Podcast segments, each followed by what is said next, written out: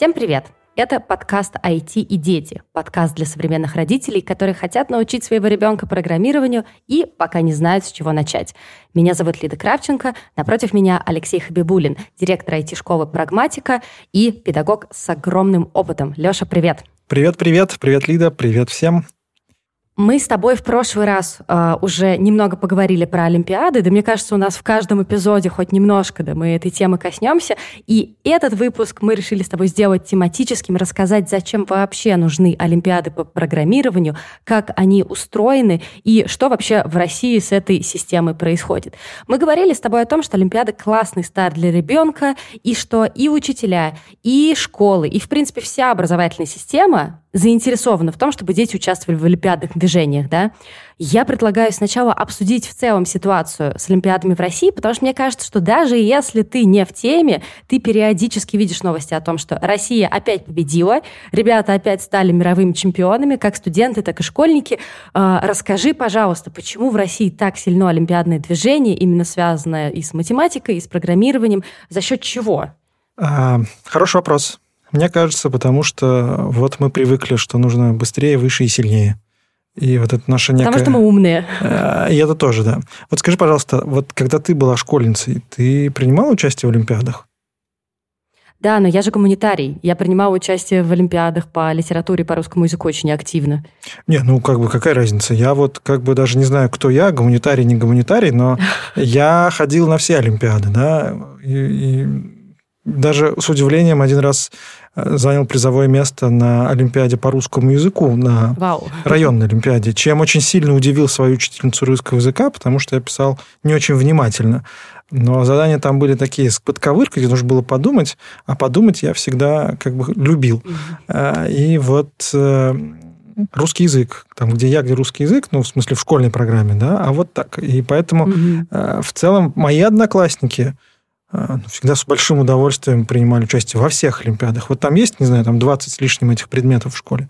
И вот мы всем классом ходили на все, на каждую Олимпиаду, и, в общем, получалось неплохо. Почему? Потому что Олимпиада – это всегда интересные задачки в первую очередь. И неважно, это русский язык, литература, биология, химия, физика, математика, информатика, все равно. Э, и людям же нравится решать задачи. Особенно такие, где нужно подключить мозг, и что-то решить такое не самое очевидное. Когда ты сидишь, такой думаешь, думаешь, думаешь, там бах, и у тебя получается, и ты просто такой кайф, а, какой я классный, какой я молодец. Я Серотонинчик выделился. Такого, именно такого классного решения. И, в общем, я такой, оба, и я молодец. А, вот это всегда лежит в основе любой Олимпиады. Ну, а дальше это подхвастывается системой образования – и всегда удобно сравнивать цифры. А Олимпиады, они эти цифры дают. И поэтому очень легко во все отчеты писать, что вот у нас как то контингент учащихся тысяча человек, из тысячи человек 700 э, принимают участие в школьном этапе Олимпиады, из 700 человек 300 участников районного этапа, 100 человек участников регионального этапа и там 5 человек участники всероссийского этапа. Из пяти человек один призер. Ну, как бы классно. И потом это можно сравнивать. Вот в школе один э, пять призеров, в школе два десять призеров. В школе два лучше. И родители точно так же. Они же понимают, что Олимпиады – это определенный рейтинг, определенная такая метрика, по которой можно принимать те или иные решения. И смотрят, м-м, в школе 2 10 призеров. Наверное, там что-то есть в этой школе. И поэтому угу. давай-ка пойдем туда. И это является вот таким такой шкалой а, для всех уровней а, принятия решений в образовании и у родителей, и у школьников. Но в основе это все равно всегда задачки. Ну, то есть нет задачек, нет Олимпиады. Давай немного обсудим, а, как в целом эта система устроена, и в частности, какие там есть направления в сфере, которые нас интересуют, да, то есть у нас все-таки подкаст о том, как ребенку войти в IT, и какие там могут быть направления? То есть это может быть математика, программирование и робототехника. И вдогонку тебе еще один вопрос. Какого вообще возраста ребенок может пойти всеми этими олимпиадами заниматься? Ну вот из-за того, что Олимпиады всем участникам э, и стейкхолдерам образования понятны и близки, э, Олимпиад очень много. Если чуть-чуть вот окунуться в историю со времен Советского Союза, причем с очень давних времен, есть олимпиады такие основные, там, олимпиада по математике, очень такая самая, наверное, ну, старая олимпиада предметная, э, которая, наверное, лет 70 уже проводится, если не больше. А, и потом эти олимпиады добавлялись. Олимпиаде по информатике, например, лет 35 она проводится. И еще со времен Советского Союза эта история такая понятная, очень массовая. В каждой школе это было развито, это олимпиадное движение. Оно причем заканчивалось на международном уровне. По каждому, по многим предметам есть э, такие международные финалы, где соревнуются ребята всех стран, ну, большого количества стран в мире. И потом это стало тиражироваться. Угу. Когда в, при переходе на современную Россию вузы стали сами по себе, и им нужно было как-то привлекать э, студентов для учебы, как-то их фильтровать, отбирать, они стали очень широко использовать олимпиады для, собственно, выявления и привлечения талантливых ребят. Угу. Это очень удобная штука. Ты берешь, ты делаешь задачки, заточенные под э, свою э, специфику тех ребят, которые тебе нужны. То есть ты придумаешь ровно те задачи, решить которые могут э, только те ребята, которые нужны в качестве, тебе в качестве студентов. А, зовешь, э, собственно, одиннадцатиклассников эти задачи решать. Те, кто решил, те молодцы, идемте к нам учиться. И вузы очень э, широко применяли эту практику. Потом пришел ЕГЭ, и, в общем, все сломалось.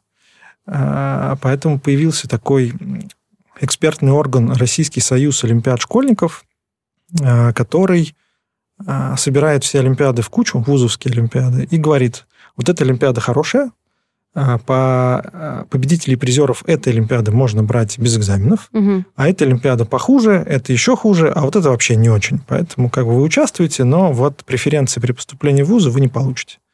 И формируется такой определенный рейтинг. Называется он перечень а, Олимпиад Российского союза Олимпиад школьников – в этом году что-то в районе 80 штук туда входит, совершенно разные предметы, и он ранжируется по трем группам. Олимпиады первого уровня, второго уровня, третьего уровня, где первый уровень самый как бы модный. Угу. Это означает, что задания на этих олимпиадах сложные, интересные, творческие. И вузы при составлении документов касаемо приема ориентируются на этот перечень. Они говорят, окей, вот такие олимпиады мы зачитываем в качестве поступления без вступительных испытаний, а вот эти не засчитываем. И поэтому вот это олимпиадное само движение, оно очень супер-мега популярно. И у родителей всегда вот есть такой определенный вопрос, а что делать-то? Ну вот всегда у нас система образования ориентирована на поступление, да? Угу. И это причем математика, информатика тоже в эту же сторону все смотрят. И родители, и дети, у них цель вот последних лет обучения в школе – это поступление в хороший вуз. Ну, критерии хорошести у всех разные, а, но, тем не менее, это там сильный из топ, не знаю, 5 а, какого-нибудь рейтинга. И всегда, когда ко мне приходят люди, я рассказываю про две стратегии, которые есть. Вот есть стратегии, связанные с ЕГЭ, то есть ты берешь э, и идешь, значит, изучаешь и тренируешь себя на сдачу единого государственного экзамена. В хорошие вузы чаще всего эта история такая очень конкурентная, и нужно очень хорошо сдать э, экзамены. Угу. Либо ты идешь и пытаешься натренировать себя на решение олимпиадных задач. Э, это тоже это некая такая другая стратегия. Но это спорт, и там тоже нужно тренироваться, участвовать в олимпиадах. Это не только Всероссийская олимпиада школьников, но и вот эти вот перечневые олимпиады Российского союза олимпиад школьников. Слушай, а вот Олимпиада НТИ, Национальная технологическая Олимпиада, я постоянно просто на нее натыкаюсь. Она где-то там наверху, да, вот этой иерархии Олимпиад? Олимпиада НТИ, она сейчас немножко по-другому называется. Это Национальная технологическая Олимпиада. Это история немного сбоку, я бы так сказал. Угу. А исторически сложилось, что все олимпиады школьников проводятся по предметам. Ну, вот есть в школе у нас русский, математика, информатика, математика, ОБЖ. Угу.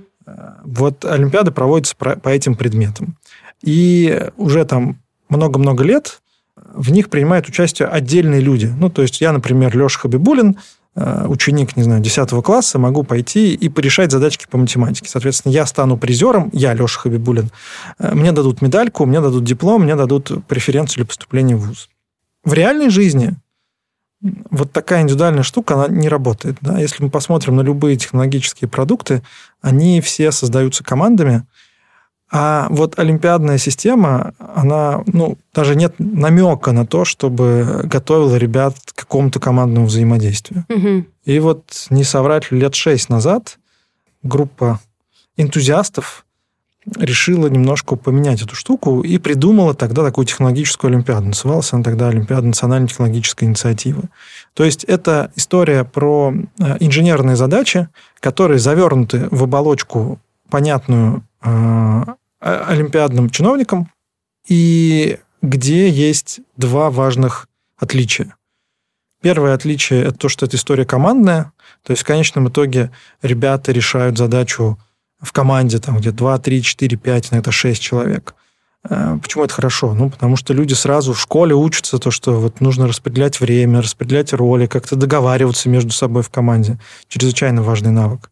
А с другой стороны, это чаще всего длинная история, потому что любая инженерная задача не решается за 5 часов.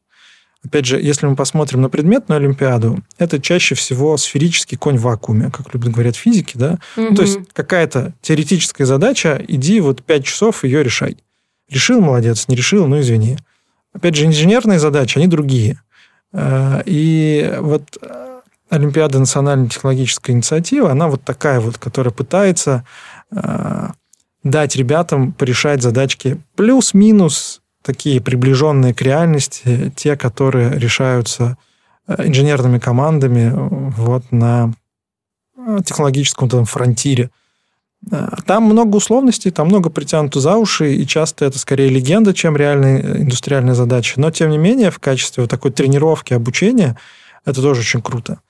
И самое прикольное, то, что, что удалось коллегам из НТО, как сейчас говорят, это то, что часть профиль этой Олимпиады удалось включить в этот самый перечень Российского союза олимпиад школьников, и победители и призеры получают настоящие преференции при поступлении в вузы. Угу. Это очень круто. А, хочу вернуться на шаг назад. Ты говорил про то, что это одна из немногих инициатив, которая дает ребятам возможность работать в команде. Это очень важно. Но мне кажется, сейчас многие родители, которые нас слушают, такие, господи, то есть мне не то, что одного надо туда заманить, его еще, ему еще и команду надо какую-то сообразить. Или, конечно, это организаторы в команду ребят собирают. Как это происходит? Ну, это и так, и так происходит. А, это не задача родителя. Да? Я Классно, когда... Там, как все запереживали. Э, классно, когда в школе или где-то в кружке, где занимается ребенок, есть такая команда, есть вот такая вот такой некий коллектив угу. единомышленников, которые вот в едином порыве ведут, решают задачу. Но это не сказать, что очень популярная история. Там, к тому же, есть уровни отбора, да, то есть для того, чтобы порешать задачку в команде, надо сначала порешать задачку одному, самому, то есть показать, что ты тоже что-то знаешь, и у тебя есть какая-то база э, такая, матчасть знаешь. Э, поэтому чаще всего объединение в команде, э, в команды идет э, вот при помощи и содействия организаторов. Ну, и, в общем, современные коммуникационные инструменты, они позволяют сделать довольно просто. И ты говорил насчет... Но как и в любой угу. нормальной жизни, команды это непросто, да, в командах всегда возникают конфликты, всегда что-то там происходит, и там бывает пересобираются, и, ну, как, как, как, как, как, как все по-настоящему. И ты говорил насчет задач, а, и у меня следующий вопрос тоже с этим связан, о том, что там какие-то хотя бы частично относящиеся к реальным проблемам есть задачи, ну, то есть э, в рамках которого ребенок мог бы выдать какое-то нетривиальное решение, которое, ну, не знаю, в каком-то мире однажды, возможно, может быть применено. Понятно, что это звучит как фантазия, но были ли такие случаи? Ну, вот смотри, Олимпиады в целом, они не про это. Угу. То есть, э, что такое Олимпиада? Олимпиада – это соревнование. А угу. Основной принцип соревнования то, что у него есть победитель. И победитель э, выявляется э, понятным всем по понятным всем критериям. Ну вот, пожалуйста, ты быстрее всех пробежал, ты э, быстрее всех решил задачу, ты правильнее всех решил задачу. Что-то какие-то такие критерии, которые можно нормально формализовать. Потому ну, что спорт, если нет да. формальных критериев, то это все история уже про очень субъективные штуки. Угу. И вот в Олимпиадах э, это, кстати, вот очень такое принципиальное ограничение этого формата, да, то, что в Олимпиадах должны быть какие-то, у них должно быть эталонное решение у задач олимпиадных. То есть как решать вот прям вот эталонно и правильно. Если мы посмотрим на любые инженерные вызовы, которые есть сейчас, ну там, блин, нет решения.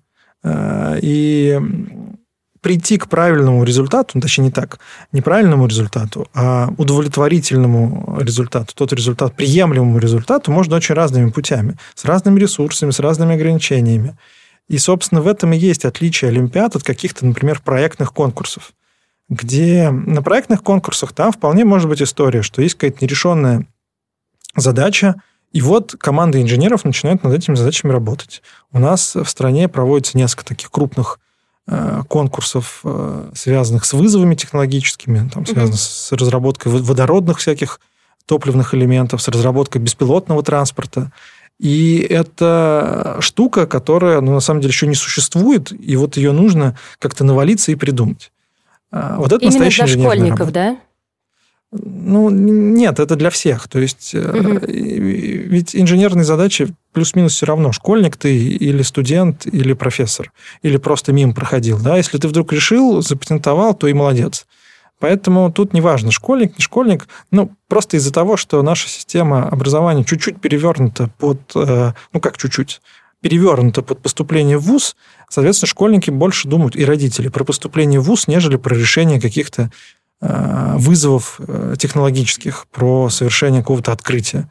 Иногда, ну, прям бывают единичные случаи, когда это параллельно что-то происходит, но в целом э, люди больше ориентированы на вот какие-то олимпиадные штуки и решение таких вот задач, у которых есть заранее известное решение. Я поняла, что один из главных бонусов э, от участия и победы в Олимпиадах, да, это возможность более безболезненного, если можно так сказать, поступления в ВУЗ, который тебе нравится и в котором тебе хочется учиться. Но что еще дают успехи и, в принципе, участие в Олимпиадах? Какие ты бонусы тут видишь? Ну, смотри, вот для меня а, любая Олимпиада, да, ну, я поучаствовал а, в очень разных ролях а, и знаю Олимпиады со всех сторон, да, я был участником, причем там и всех уровней, и всяких Олимпиад, и был в жюри, организовывал, э, со всех сторон это все видел. И для меня всегда Олимпиада – это в первую очередь такой некий каркас, Э, вот этих задач, на которую дальше можно навесить э, систему подготовки. Да? То есть вот Олимпиада – это некая цель и понятный контур для того, что нужно изучать. Ну, например, по Олимпиаде, Международной Олимпиаде по информатике есть э, перечень тем, на задачи, на которые темы будут в конечном итоге на Олимпиаде. То есть это такой вот Э, учебный план, условно, там, заголовки тем, которые ты можешь изучить, и тогда ты вот э, вероятнее всего выступишь на Олимпиаде успешно. Э, то есть я всегда, и мы с коллегами, когда делали Олимпиады, закладывали в любую Олимпиаду вот эту систему подготовки именно к ней. Да? То есть в целом результат он такой, в моей картине мира чуть вторичен, но он хорошо дает эту вот морковку впереди, угу. когда все такие, о, Олимпиада, круто, поступление в ВУЗ. И попутно ты такой становишься умнее и изучаешь ровно то, что как бы и хорошо бы поизучать. А, потому что, например, если взять Олимпиаду, Всероссийскую Олимпиаду по информатике, ну, там нужно тренироваться. Это спорт, и там тренировки, изучение и так далее. А, это не всегда такой очень прямой путь, и не всегда это вот эти две ценности э, победа в Олимпиаде в качестве там, бонуса, ЕГЭ и там все остальное, и получение знаний, они не всегда друг с другом коррелируют, но мы всегда старались сделать так, чтобы одно к другому вело. У тебя есть вебинар, который ты вел как раз на площадке Прагматика, который очень оптимистично называется «Как вырастить олимпиадника и не сломать ему жизнь». Давай немножко про эту часть поговорим, что это действительно подготовка к Олимпиаде, сама Олимпиада — это нелегкий процесс. А как выработать правильную стратегию подготовки родителю? То есть как ему поддержать ребенка и помочь как-то выстроить план подготовки, чтобы действительно не сломать жизнь ребенку и не разрушить желание желание вообще всем этим заниматься? Ну, вот эта история не только про Олимпиады, это вообще про жизнь ребенка, да, почему-то, ну, прям часто это я вижу, родители, вот они за счет того, что они очень сильно переживают за будущего своего ребенка, они вот как бы заменяют понятие э, и пытаются за ребенком очень много чего решать. Да не надо, ну, как бы э, человек сам разберется. И ключевое во всей жизни, да, и Олимпиада здесь не исключение. Ключевое – это мотивация. Если человеку нравится проводить время за решением таких заковыристых задач, если у него от этого щекочет мозг, и ему хочется этим заниматься, ну, он будет этим заниматься, и он будет забывать сходить в туалет, поесть и поспать. Э, и таких примеров миллиард. Это в основном люди, которые добиваются успеха в этом. Ну, то есть они инвестируют, тратят на это много времени, не потому что они думают про ЕГЭ, а в первую очередь, а потому что им интересно. Потому что вот задачка, когда она решается, ты сидишь, и тебе хорошо, и ты понимаешь, что ты решил что-то интересное. А родители очень часто давят. Они приходят и спрашивают, а как вот там нам здесь так сделать, чтобы что. Ну, нужно увлечь. Если даже человек не увлекается олимпиадной информатикой, а это не для всех история, это очень специфическая э, как бы зона развития, то пусть другим попробуют. Да? И вот то же самое, если хочется Олимпиада, вот есть национальная технологическая Олимпиада, там куча направлений, можно что-то пробовать. И ключевое в этом во всем найти то, что тебя будет вдохновлять, и то, чем захочется заниматься вот без остановки. Это сложная задача, э, но вот именно в этом родителю и нужно помочь своему ребенку. Э, побыть э, для него таким советчиком, не тот, который давит и говорит, ну-ка, давай быстро иди, решай, пять часов засек время, а тот, который советами пытается и разговорами, и вот таким доверием вот вместе с ним решить, что же интересно, предоставить возможности попробовать, и заинтересовать. Вот это ключевая, на мой взгляд, роль родителя э, вот в этом во всем э, процессе. А если человек уже заинтересован, он прям горит, то здесь, э, да, тоже нужно помочь создавать какие-то возможности. Если вот рассказывать про какие-то вот, не знаю, стратегию раз, два, три, четыре, пять, Олимпиады, я уже сказал, это спорт, и типичный день олимпиадника выглядит как День ну, спортсмена. Да. да, ты проснулся, ты пошел, э, значит, решать контест, э, задачки 5 часов порешал, потом посмотрел видеоразбор, э, понял, что где у тебя что не так, почему так не получается, почему не решил задачи, да, пошел их дорешал, потом посмотрел еще какую-нибудь лекцию на какие-то алгоритмы, потом лег спать, с утра проснулся и повторяешь. Ну, то есть вот такая история. Сюда же как-то ты вплетаешь школу, какие-то кружки еще, какие-то интересы.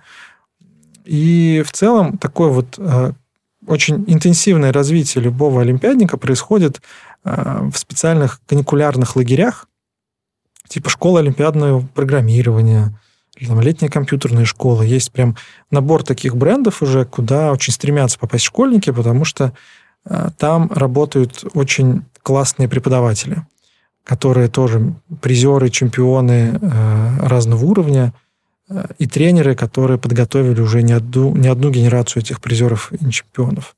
Там есть, наверное, ну, то есть, наверное, точно, там есть свои секреты подготовки, лайфхаки, э, и вот люди стремятся попасть в эти лагеря, там отбор и все остальное. И вот для такого ускоренного, ускоренной прокачки – вот такие интенсивы двухнедельные, десятидневные, они прям э, ну, обязательно должны быть в программе подготовки любого спортсмена, программиста. То, о чем ты говоришь, вот и распорядок Дня Олимпиадника и все такое, мне кажется, это а, в, ну, в идеале ребенок действительно замотивированный, а родители незамотивированного ребенка пытаются ему как-то вот этот образ жизни навязать. То есть Правильно ли я понимаю, что мы с тобой в очередной раз говорим, что не нужно на ребенка давить, и если что-то ему не нравится, не нужно бояться как бы эту хватку отпустить уже в конце концов? Ну, здесь баланс, да, то есть понятно, что родители не давить не могут, ну, потому что они родители. Но важно вот как-то пытаться вместе поискать то, что интересно. Ну, то есть второй э, ключевой, такой самый популярный запрос, который есть э, от родителей, ну, есть первый это про Олимпиады, да, прям очень популярный. Второй, что делать э, моему ребенку ничего не интересно. Э, вот и здесь нужно вместе попытаться найти, что ему интересно. Звучит прям мега просто, да. Понятно, что реализовать это сильно сложнее, и тут куча нюансов и индивидуальных историй, но э, это ключевая роль родителя. Вот попытаться показать перспективы вместе как-то заинтересовать человека. И в вот том числе что... олимпиадами. Ага. Вот запустить, придать первичный импульс, и если это затянет, то дальше уже будет оттуда не вытянуть. Но здесь важный момент есть э, и с олимпиадниками тоже. Да? Вот в медицине есть целое направление спортивной медицины, в том числе спортивной э, психологии. И это очень важный аспект. Особенно в олимпиадной информатике. Потому что олимпиадная информатика – это все-таки единоличное участие. Ты сидишь один с компьютером, э, и вот тут важно вот этот баланс, не замыкаться только на компьютере, это вот про команды, про общение, про коммуникации, все время нужно это стимулировать.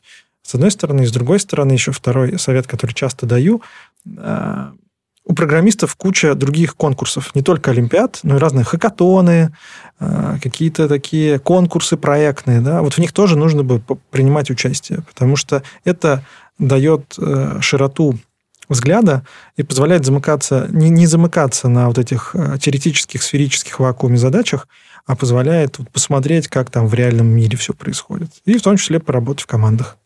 Давай вернемся немножко на шаг назад к этому популярному вопросу о том, что делать, если ему ничего не нравится. Ответ а, помогать ему это искать. Звучит действительно просто. Но что конкретно делать-то? То есть просто, а, ну понятно, что поговорить, попытаться понять, что ребенку интересно в данный конкретный момент, и дальше предложить ему какой-то спектр вариантов? Да, Именно так. Предложить спектр вариантов, предложить, посмотреть, поискать, что, куда можно пойти, где можно поучаствовать, для того, чтобы как-то заинтересовать. А тут хороший инструмент кружки. Ну, вот э, всегда детей заинтересовывают взрослые. Ну, то есть есть какой-то увлеченный взрослый человек, который вот со страстью и вдохновением рассказывает а, о любой совершенно теме, и он может увлечь, собственно, этих детей, даже если ребенку ничего было неинтересно. А, я когда... У меня есть очень такой популярный хрестоматийный пример. Я очень люблю приносить на любые занятия с любой аудиторией лупу, ну, обычную, угу. да. И эффект одинаковый у людей любого возраста, будь то э, ученики детского сада, младшей школы, средней, старшей, студенты и взрослые и причем неважно, педагоги, либо просто родители, вот раздать каждому по лупе, и все начинают что-то там разглядывать. А, и если еще параллельно что-то объяснять, что они там видят, да, то всем сразу становится любопытно и интересно. Люди сами по себе, и дети, все дети, они все любопытны, и вот это любопытство у них а, обязательно есть. Его нужно чуть-чуть возбудить. Понятно, что играть в игры – Э, листать ТикТок – это простая такая механика, э, и мозг попадает в эту ловушку. Вот нужно попытаться найти такое зерно, что вот эту посеять искру любопытства, и человеку захочется это все раскрутить и узнать больше. Я знаю, что есть такой очень популярный страх, я это встречаю и у своих друзей и подруг, которые являются родителями, о том, что якобы ребенок или и в целом человек должен выбирать что-то одно и долго этому, этим заниматься, да, долго этому придерживаться. И я постоянно слышу о том, что про детей, да, ребенку ничего не нравится, он все время прыгает из кружка в кружок. А, э, скажи мне, ведь не надо этого бояться, пусть прыгает, или что делать в такой ситуации? Здесь э, нужно разбираться, почему прыгает. Вот с кружками же тоже э, такая ситуация совершенно не одинаковая везде. Надо понимать, что там в кружке, что за коллектив, что там за взрослый человек, в конце концов, там есть. И нужно вот э, спрашивать, разговаривать и понимать, что там происходит, почему он уходит, что не нравится. Это вот э, какая-то среда внутри кружка не нравится, либо там сам, сама предметная область не нравится, преподаватель что-то там не то сказал, либо какая-то атмосфера там не та. Нужно с этим совсем разбираться, и, конечно, никто не скажет, э, почему, кроме э, ребенка, да, и с этим нужно, ну, прям работать. В целом, вот в таком поиске интересного дела это, это важная штука, и тут, конечно, можно много чего перепробовать. Есть э, известное правило 10 тысяч часов, да, то есть если ты хочешь стать угу. супер-мега-профессионалом, нужно потратить на это 10 тысяч часов. А куда ты можешь потратить 10 тысяч часов? Только на то, что тебе прям интересно. Ну, невозможно 10 тысяч часов потратить из-под палки. Э, поэтому э, с кружками, вот этим вот прыжком, прыжками туда-сюда, э, но я посоветовал бы вот как-то попристальнее посмотреть, если это действительно есть, может быть, там каких-то специалистов подключить в том числе. Угу, Потому угу. что вот, ну, просто, чтобы разобраться в причине, почему. А если понять причину, дальше уже можно с этим и дальше взаимодействовать. Да, я тебя немного в сторону увела. Давай напоследок вернемся все-таки к вопросам Олимпиад. Э, и очень важный вопрос, который я тоже знаю очень популярный, который в том числе тебе задавали, задают на твоих вебинарах общения с родителями. А какие навыки и, я не знаю, личные качества нужны для ребенка, который хочет заниматься Олимпиадами? Есть ли вот какой-то вот а, набор? Но мы с тобой по умолчанию говорим, наверное, об Олимпиадах, а все-таки по математике, информатике, программированию, вот этих профильных всех предметах. Ну, слушай, какого такого набора, что вот ты должен быть там умным, красивым и чем-то еще, ну, как бы нет. Олимпиада – это массовая история. Важно что? Важно не бояться. Я очень часто слышу другую крайность. Олимпиада, они вот для мега умных. А вот я и мой ребенок, он не мега умный. Ну, блин, кто сказал-то? А как не бояться-то? Как, как не бояться? И особенно, как, как, как ребенка успокоить, если он боится? Ну, можно что-то вспомнить из собственного опыта, да, можно его сказать, что это всего лишь задачи. Дети ведь что боятся чаще всего? Они боятся провала, и то, что они боятся оценки. То, что они придут, ничего не решат, и все подумают, что они тупые. Ну вот об этом нужно с ними поговорить, да, сказать, что это же, наоборот, возможность, которая есть, и а, если ты пришел, ничего не решил, тебе не понравилось, ну окей, как бы это, это, это, это, это норма. А из-за того, что у нас все вот под какую-то оценку пытаются подстроиться, вот это, возможно, и вселяет этот самый страх. А, но меня больше всего удивляет, что родители про своих детей говорят, что он не самый умный. Ну, как бы, а что, зачем? Дети же, они совершенно разные, могут открыться с любой совершенно стороны, и поэтому ходить на любые, на все Олимпиады, это прям отличный план. Я всем советую ходить на все Олимпиады, которые есть поблизости. Вот на все предметы, и, там хоть по танцам, хоть по шахматам, вот, вот везде, где только можно, принимать участие. Потому что это формирует насмотренность, и как раз уходит этот самый страх ты понимаешь, что там э, в этих конкурсах, олимпиадах принимают участие, ну, те же самые твои сверстники и твои друзья, и они нормальные ребята. Э, и, конечно, в некоторых школах самое умное – это ругательство, но э, ну, тогда, может, не надо в такую школу ходить, как-то подумать, подумать, что с ней сделать, потому что, опять же, вот участие в Олимпиадах, еще одно большое-большое преимущество вот этого Олимпиады, это там среда, которая там формируется. То есть люди, которым интересно решать задачи, они такие же, как ты, и вот ты туда попадаешь, и дальше твое развитие идет просто со скоростью ракеты. Поэтому говорить о том, что какие-то прям качества, они необходимы для того, чтобы э, заниматься, олимпиад, решать олимпиадные задачи по информатике и побеждать, ну, нет, это какое-то ограничение совершенно искусственное. Любой человек должен попробовать и посмотреть. Слушай, ну мне кажется, что все эти страхи, в том числе страхи родителей, о которых ты говоришь, они связаны с тем, что во многих заложено как будто бы по умолчанию э, норма – это победа. То есть не победа – это не норма. Как знаешь, вот многих в детстве говорили четверка, а почему не пятерка? И как будто бы если есть вероятность того, что твой ребенок не победит, значит, это вот уже вызывает какой-то ужас. Есть такое? Скорее всего, так и есть. Мне кажется, от этого нужно уходить. Да? И, конечно, опять же, откуда это все происходит? От того, что любые метрики, их удобно, циферки, да, удобно, удобно сравнивать. Вот у нас класс, там четыре человека учатся на пятерке, пять человек на четверке, там, два человека на тройке. И это удобно между собой что-то там сравнивать. Но по факту-то мы ведь э, учимся не для этого, да, Тебе когда-нибудь пригодились отметки в твоем а, приложении к диплому хоть раз? Ну, знаешь, один раз, когда я была на свидании, и я показывала его просто ради смеха, это единственный раз был, когда я кому-то его показывала. Мне кажется, что система оценок – это абсолютно бесполезная история, если честно. Вот моя мама очень переживает, ну, вот прям переживает, что у меня в аттестате есть одна тройка. Я уже даже забыла, она по русскому языку или по литературе. До сих пор переживает? Вот, она до сих пор переживает.